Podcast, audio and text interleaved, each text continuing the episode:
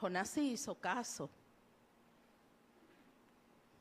pero no de la manera correcta. Y Jonás se levantó. Eh, sí, se levantó. Mire, sí, se levantó. ¿Para qué?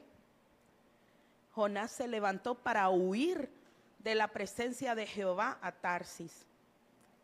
Y descendió a Jope y halló una nave que partía para Tarsis y pagando su pasaje, entró en ella para irse con ellos a Tarsis, lejos de la presencia de Jehová. Sí se levantó. Sí hizo una acción totalmente contraria a lo que se le había mandado. Dice que él se levantó para huir. Y, huir es escapar. ¿Y a dónde se fue? Se fue lejos de la presencia del Señor. No solamente abandonó la comisión, sino que también se apartó del Señor.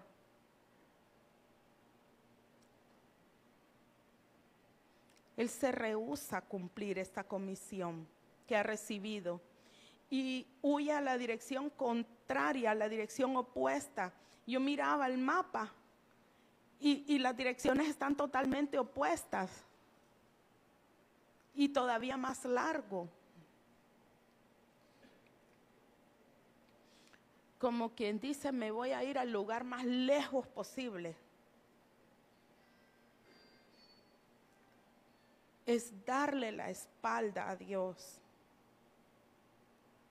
No solamente abandonó su servicio, no solamente abandonó su misión, sino que también le dio la espalda al Señor. Vuelvo, no se levantó para obedecer, sino que se levantó para desobedecer. Y aquí podemos ver que él no estaba dispuesto a someter su voluntad a la voluntad de Dios. Y para llegar a la meta, hermano, para llegar a esa meta dentro de los planes de Dios, es necesario someter nuestra voluntad a la voluntad de Dios.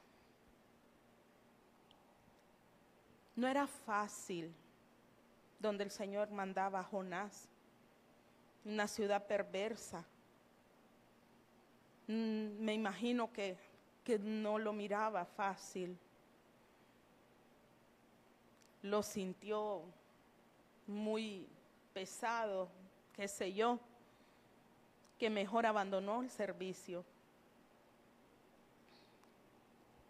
Y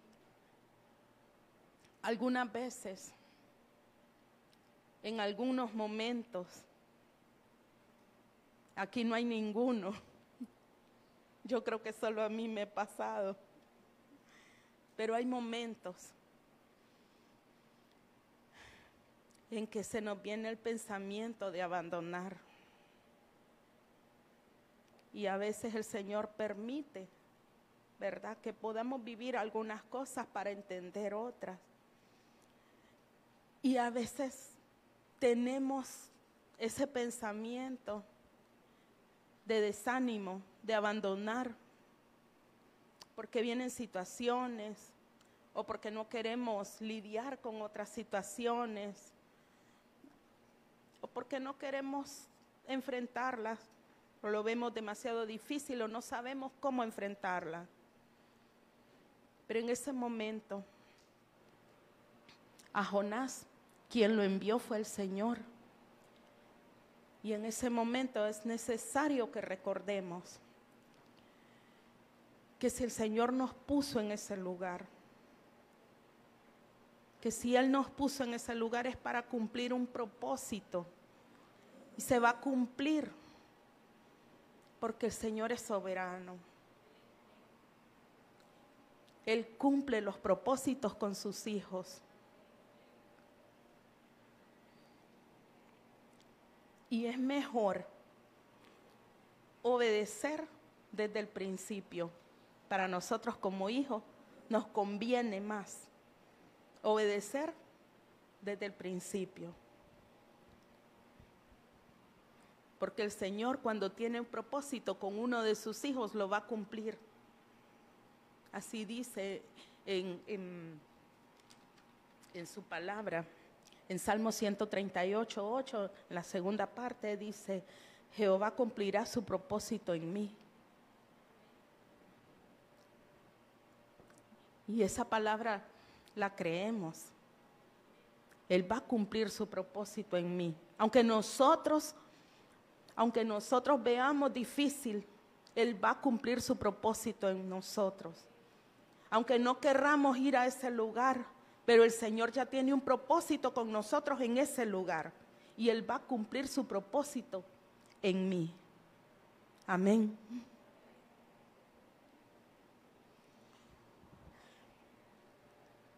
Este versículo eh, realmente si lo desmenuzamos es impactante.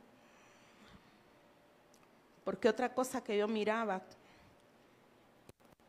y es que dice, y pagando su pasaje. Bueno, si uno cuando va en un transporte ya uno sabe que tiene que pagar un pasaje, ¿verdad? Pero en la Biblia las palabras no están puestas solo porque sí.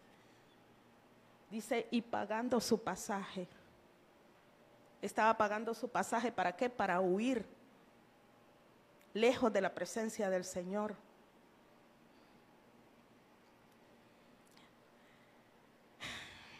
Amados, si servir al Señor tiene un costo,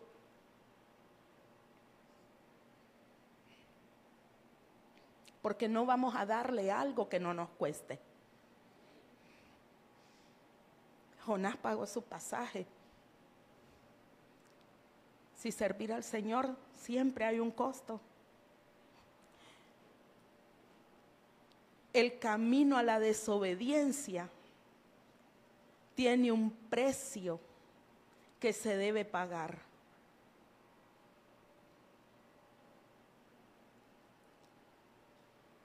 Y no creo que sea un precio bajo.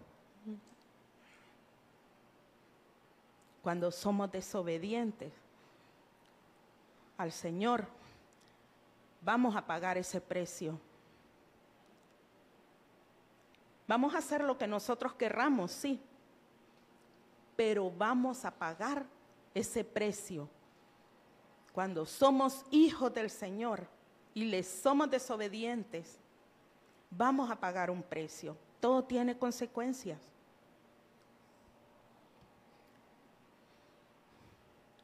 Cuando alguien se aparta, vienen consecuencias. Cuando un hijo se aparta, vienen consecuencias. Y qué bueno, porque el Señor corrige al que toma por hijo. Preocupémonos que no nos pase nada, porque entonces, ¿qué somos? Ya no somos hijos. Ya no se toma el costo de corregirnos. Hay un precio que pagar me, impactaba mucho.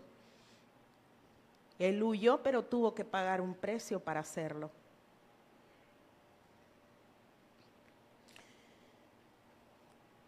Pero el Señor es misericordioso.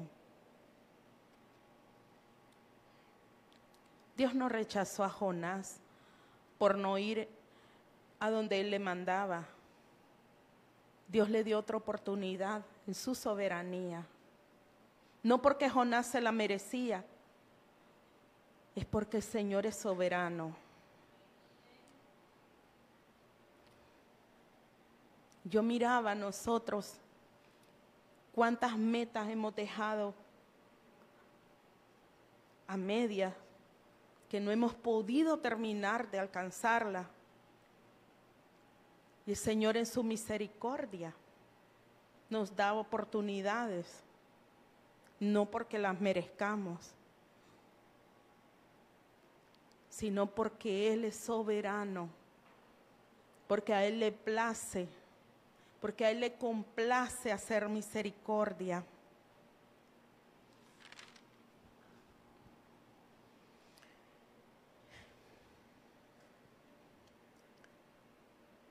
Y Dios tiene formas de enseñarnos a ser obedientes y a seguirle. Acompáñenme a Jonás 1.4.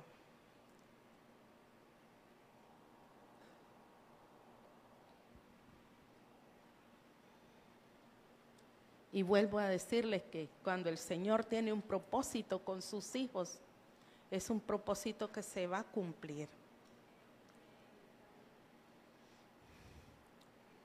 Dice la palabra del Señor, pero Jehová hizo levantar un gran viento en el mar, y hubo en el mar una tempestad tan grande que se pensó que se partiría la nave.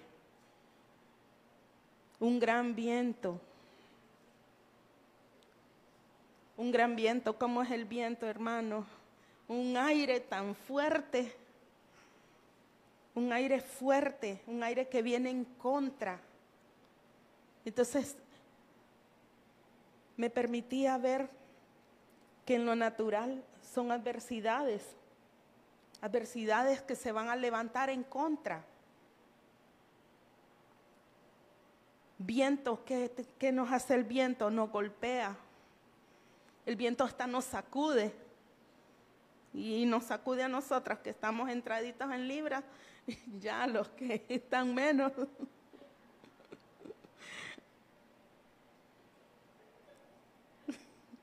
Amén. En lo natural, como le decía, como hijos, cuando somos hijos, algo va a pasar algo va a suceder. Se van a levantar cosas.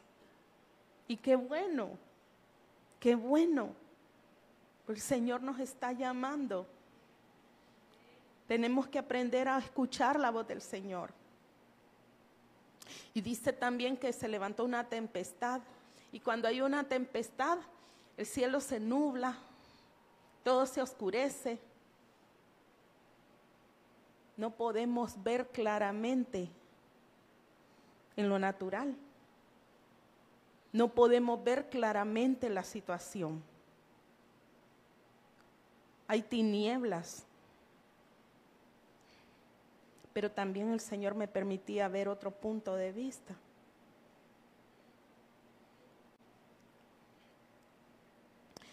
Y es que dice, Jehová hizo levantar un gran viento en el mar. El mar es un contenedor gigante de agua. Y el agua es la palabra. Viene esa palabra, viene esa palabra encima de nosotros que nos sacude viene esa palabra que nos golpea, no para hacernos daño, sino para hacernos reaccionar. Que nos sacude para moverlos de ese lugar de donde estamos y volver al punto donde nosotros iniciamos para tener otra oportunidad y volver a caminar por aquel camino que dejamos abandonado, de donde huimos.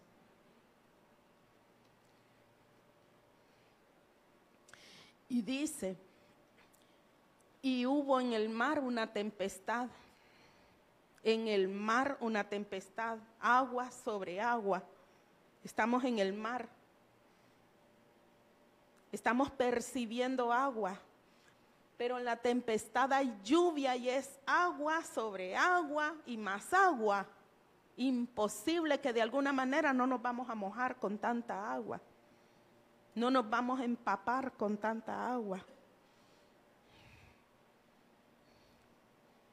Señor tiene sus modos. Y en el nombre del Señor que siempre sean con lazos de amor Ahí fue con viento y con tempestad. Es necesario, es necesario. Venimos y escuchamos una palabra y volvemos y venimos otra vez y volvemos a escuchar otra palabra. Y Jonás estaba dormido en la nave. Y había vientos y había tempestad.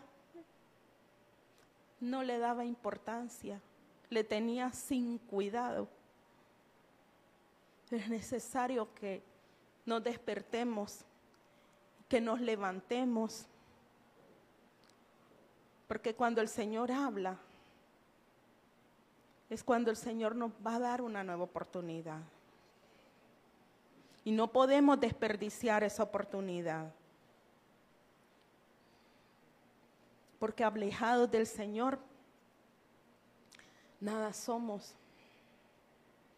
Alejados del Señor solo nos espera muerte espiritual. Alejados del Señor solo nos esperan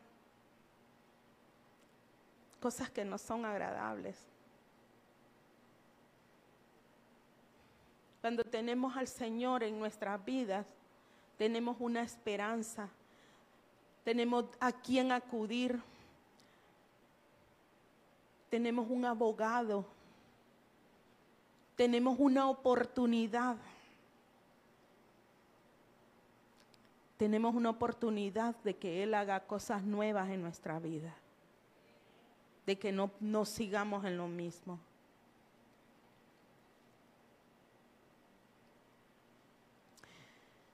Cuando esta palabra viene a nosotros como un viento recio, es tiempo de reaccionar.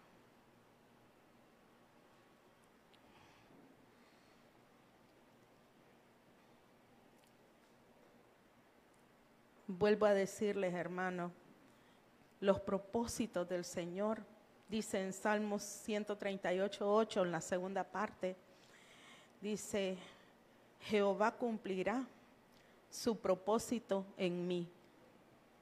Es una palabra que yo la, la tomo para mi vida. Jehová cumplirá su propósito en mí. Yo lo invito a que la sienta pero cuando el Señor, uno está dispuesto a que el Señor cumpla sus propósitos en su vida, hay que rendir la voluntad. Para rendir la voluntad hay que estar obedientes. Y si ya nos hemos alejado de ese camino, de ese propósito, hay que reaccionar para volver a retomar. Año de reivindicación tiempo de oportunidades.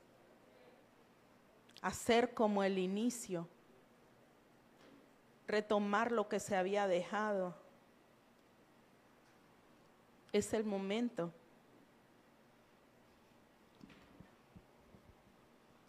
Acompáñeme a Jonás 2.7.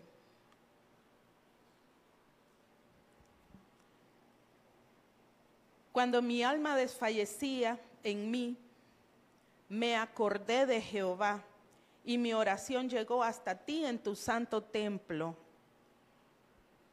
Me acordé de Jehová. Porque no dice Jehová se acordó de mí, porque Jehová nunca, el Señor nunca lo había dejado. El que le dio la espalda fue Jonás.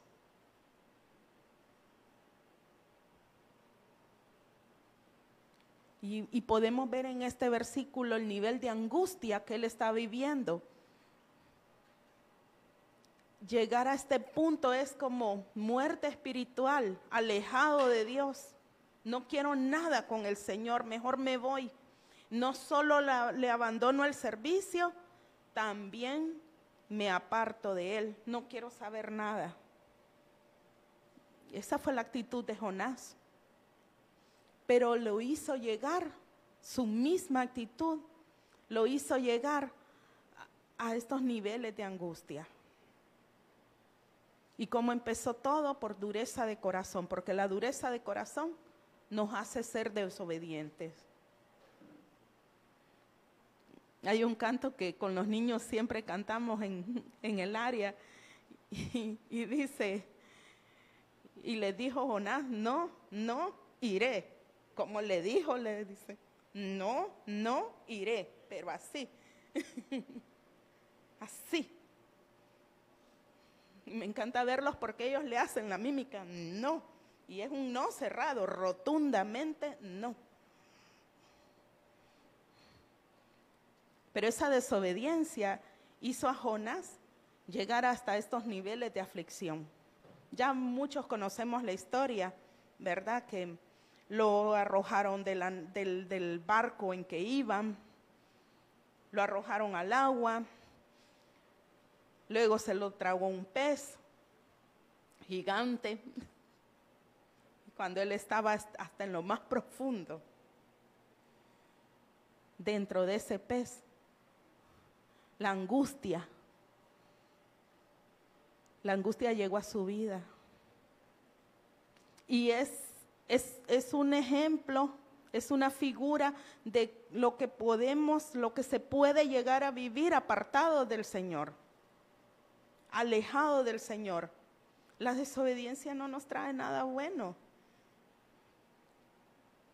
Dice, cuando mi alma desfallecía, yo creo que cuando tenía el último aliento, cuando ya no tenía nada más a quién acudir, cuando ya nadie podía hacer nada por mí, cuando yo ya no podía hacer nada, me acordé de Jehová y oró. Hubo un arrepentimiento para que haya un verdadero arrepentimiento tiene que haber un verdadero cambio de actitud. Ese arrepentimiento es metanoia, cambio de mentalidad, cambio de pensamiento. Así como es el hombre, así como piensa el hombre, así es el tal. Tiene que haber un arrepentimiento genuino para poder volver al Señor. Dios ama a sus hijos. Y aun cuando fallamos, Él en su misericordia nos perdona y nos da una nueva oportunidad. Miremos en Jonás 3 del 1 al 2.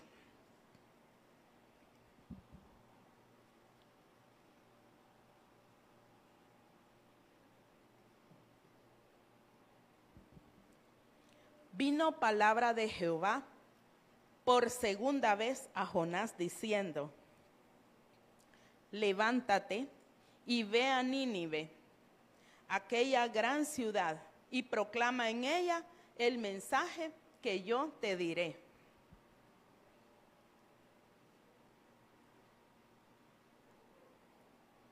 Mire cómo dice, voy a volverlo a leer. Vino palabra de Jehová, ¿por cuál vez? Por segunda vez, nueva oportunidad en el Señor hay nuevas oportunidades. El Señor tenemos un Señor de oportunidades. Porque si, si a mí me dijeran, volvés a mandar a Jonás, no, ese no sirve, no, ni hizo bien las cosas, mandemos a otro. Pero el Señor es de oportunidades. tenemos una nueva oportunidad en Él. Pero para que podamos hacer uso de esa oportunidad, necesitamos tener un verdadero arrepentimiento y un cambio de actitud. Cambio de pensamiento, por lo tanto, cambio de actitud. Amén. Y el Señor reivindicó a Jonás para cumplir su misión. Porque Jonás cumplió la misión. Y es hermoso. Quiero compartirles otro ejemplo. Este es corto. Génesis 16, versículo 6. Y respondió Abraham a Sarai, he aquí tu sierva está en tu mano, haz con ella lo que bien te parezca. Y como Sarai la afligía, ella huyó de su presencia. Aquí vemos a una, a una Agar huyendo. Otra que huye. ¿Y cuál es la razón por la cual Agar era afligida? Porque ella huye porque está afligida. Quiere decir de que cuando nos sentimos afligidos podemos huir. Pero hay otro punto, hay otro punto que nos puede hacer separarnos de poder llevar a cabo la comisión en el Señor, de poder llegar a ese Nínive, a esa meta, a ese lugar de llegada, a ese lugar de finalizar, de culminar. Ya hemos conocido varios la historia de Agar y de Saraí, ¿verdad? Que ella era esclava, Agar era esclava, su señora, Sarai, no podía tener hijos. Em, viene y le dice a su esclava, ¿verdad? Que tenga, viene le dice al, esposo que tenga un hijo con, con la esclava, como su sierva, y como en ese tiempo, ¿verdad? Eh, iba a ser como, como hijo de ella. Pero esas son otras, esa es otra harina, harina de otro costal, que no lo vamos a ver ahorita, los errores que ella cometió como señora, ¿verdad? Sino que nos vamos a enfocar en Agar. Y Agar huyó porque ella se sentía afligida, pero dice que afligida es menosprecio. Ella se sentía humillada por su señora, ella se sentía menospreciada por su señora. Ella tuvo un hijo y su señora no tenía. Los hijos son frutos. Ella tenía un fruto que su señora no tenía.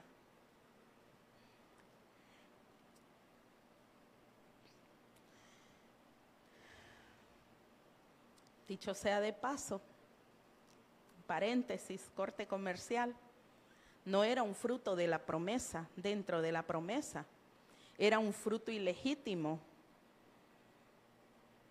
Entonces, si vemos este fruto, no lo podemos ver como un fruto verdadero, porque el fruto dentro de la promesa era el, era el que iba a ser el hijo de la señora con su señor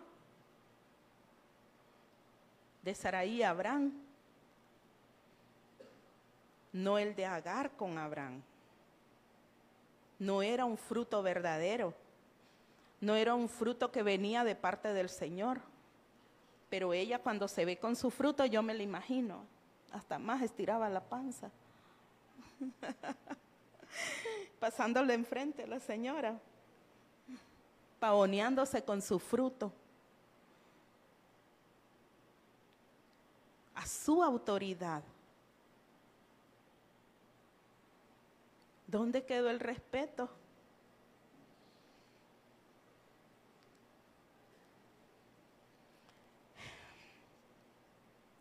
Y Agar empezó a ver, por esa razón, miraba con desprecio a su señora. Y yo miro a su señora como su autoridad. Ay, ay, ay. Cuidado con los frutos que estamos dando. Porque esos frutos nos pueden separar, nos pueden hacer huir de la comisión. Porque ella era sierva de la casa de su señora. Hay que tener mucho cuidado que un fruto no nos separe del servicio de la casa de nuestro Señor.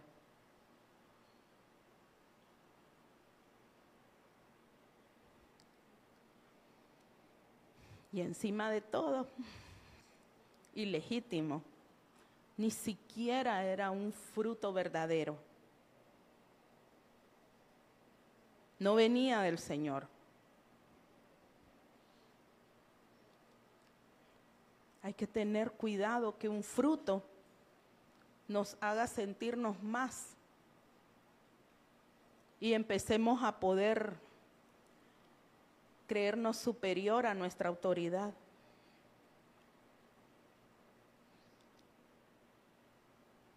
Como yo lo miro, un fruto ilegítimo, casi que lo miro como un frutito. No era ni siquiera un fruto verdadero.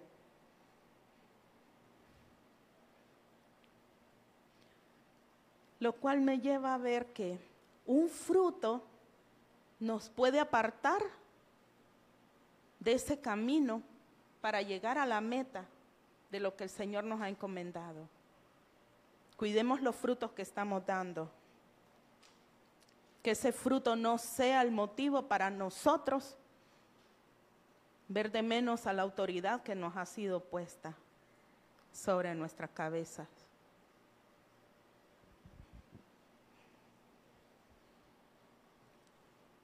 Aquí la mala no, no era la que la afligía. Aquí el problema era por qué se provocó esa aflicción. Y ella huyó de la presencia de su señora.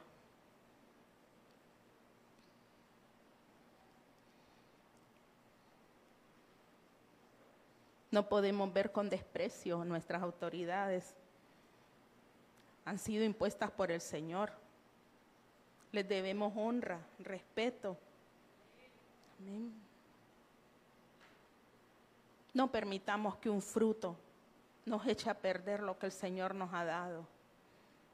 Nos saque de ese caminar, nos saque de esa marcha constante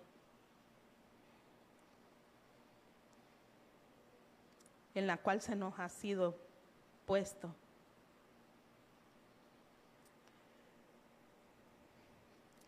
Sigamos, Génesis 16, 8, 9.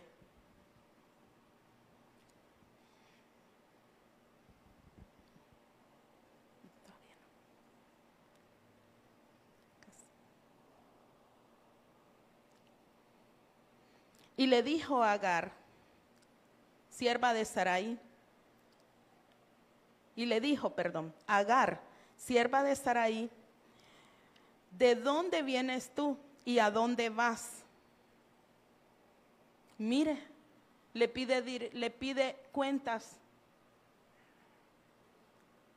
porque ya sabía que había un lugar en el cual tenía que ella permanecer y era la casa de su señora y ella abandonó su servicio ¿De dónde vienes? ¿Y para dónde vas?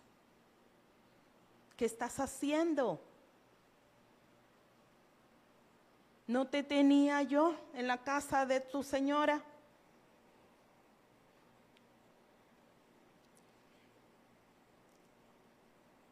En el versículo 9 le dice, y le dijo el ángel de Jehová, vuélvete a tu señora y ponte sumisa bajo su mano.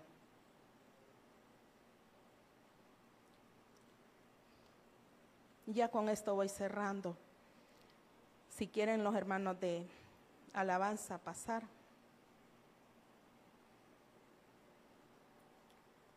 Tiene que haber un cambio. Hay que volver. Vuélvete a tu señora y ponte sumisa bajo su mano. Debe de haber humildad. Y mire que en el versículo, este no se los mandé, pero en el siguiente versículo, en el 10, el Señor le dice, multiplicaré tu descendencia, le da una promesa, pero ya él la había mandado a volverse a la casa de su señora y a ponerse sumisa bajo la mano de ella.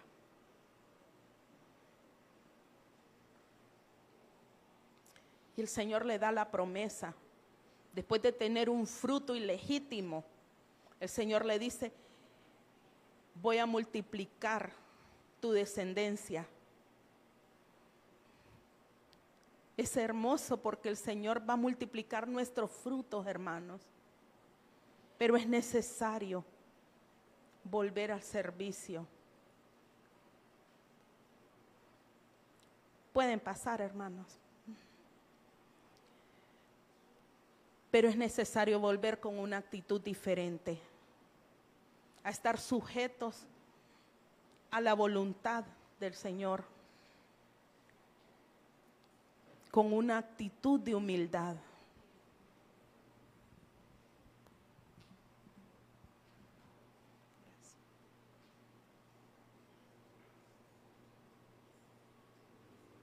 Puede irlos reentregando.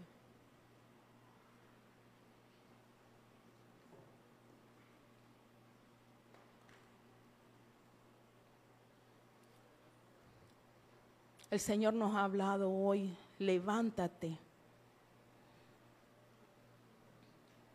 Podemos ver en la palabra del Señor, levántate también. Es tiempo de levantarnos. Es tiempo de volver.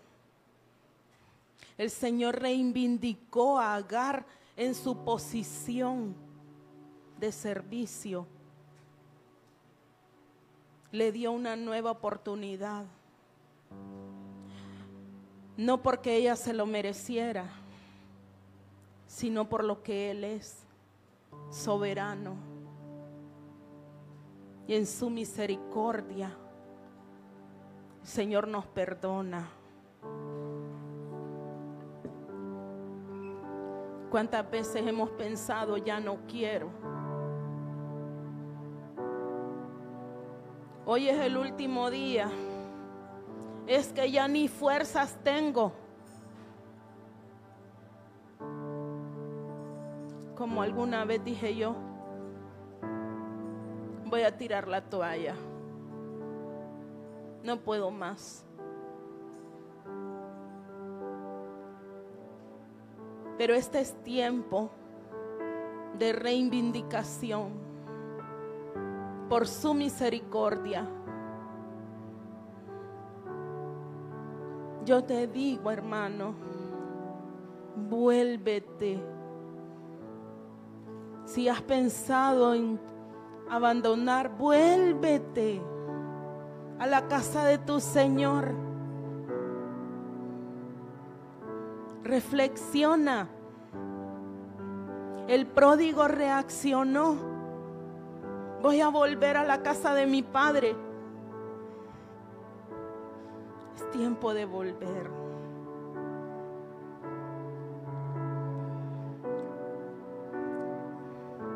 No permitas que se pase la oportunidad.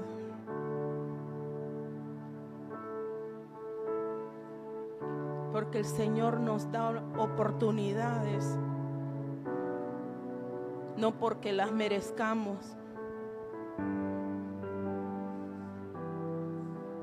sino porque Él es soberano. Porque a Él le place.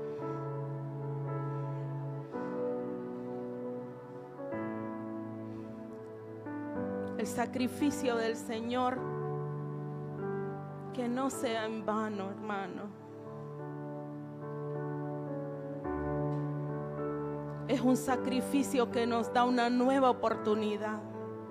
Porque nosotros estábamos muertos en delitos y pecados. Ni siquiera estábamos en un lugar bonito. El Señor metió su mano en el estercolero para podernos sacar a nosotros.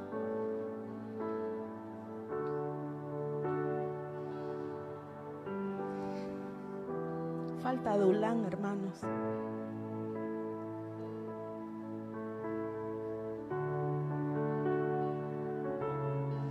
Y hoy podemos ver esta mesa que el Señor ha preparado. Que esta mesa nos pueda ayudar a nosotros. Faltan todos los de Faltan todos los de El Señor nos puede ayudar a revisarnos.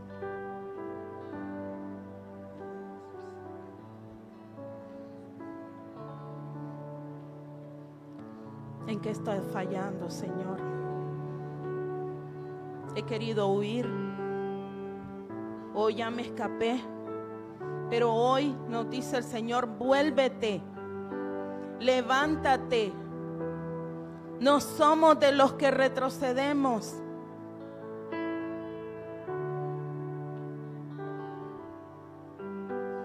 Puede tomar el pan. Jesús, ya no quiero ser. Preséntelo a los cielos. Renuévame, Señor Jesús. Que este pan Pon en mí traiga un nuevo cambio en nosotros. Traiga un cambio en nuestra mente. Traiga un cambio en nuestra actitud. Dentro de Mesa que restaura. Esta es una mesa de oportunidades. No permitamos que la oportunidad se pase. Porque todo lo que hay dentro de Es una nueva oportunidad. Dice que en el Señor todas las cosas son hechas nuevas. Y en el nombre de Jesús, que al comer este pan renueve nuestra mente, renueve nuestro corazón, que sean diferentes nuestras intenciones, que nosotros podamos volver de donde hemos dejado, podamos volver al lugar donde iniciamos, podamos volver a hacer las cosas como las hacíamos en un principio. Trae un cambio, Señor, a nuestras vidas. Haz cosas nuevas. No permita, Señor, que salgamos igual que como entramos. Puede comer el pan, hermano.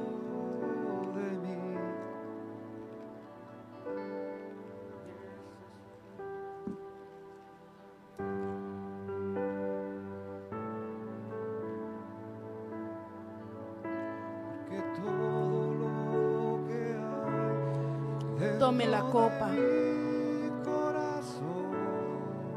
Esta copa representa la sangre de nuestro Señor.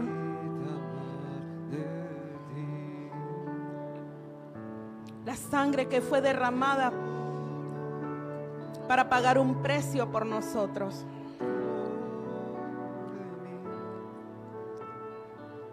Un sacrificio que se hizo solamente una vez y es para siempre.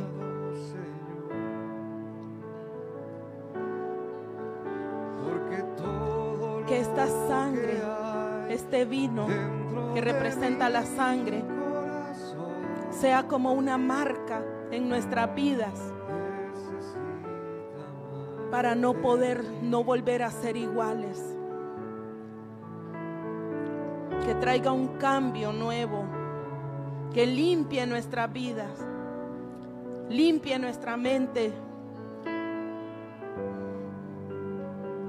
Ayúdanos, Señor, a no ser igual. Ayúdanos, Señor, a volver a hacer las cosas como el principio, como ese primer amor. Ayúdanos, Señor, a obedecer. Ayúdanos, Señor, a cuidar nuestros frutos. Puede tomar del vino. Porque todo Te damos gracias. Gracias, Señor. Gracias, Señor, porque hemos entendido que hoy tenemos una nueva oportunidad. Gracias, Señor, porque nosotros no vamos a salir igual. Gracias, Señor, porque en ti todas las cosas son hechas nuevas. Gracias, Señor, por tu sacrificio. porque todo, porque todo lo que hay dentro de mí necesita ser cambiado,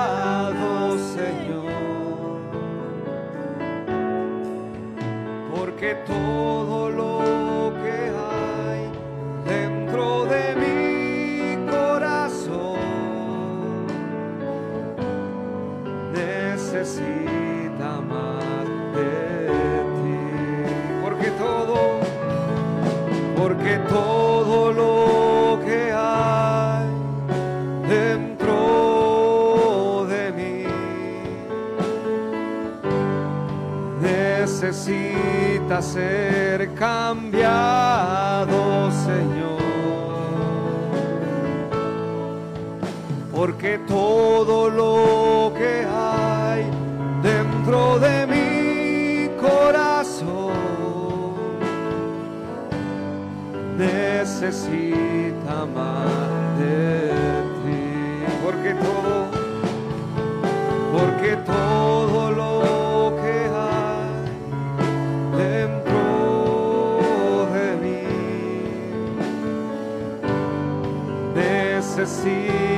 necesita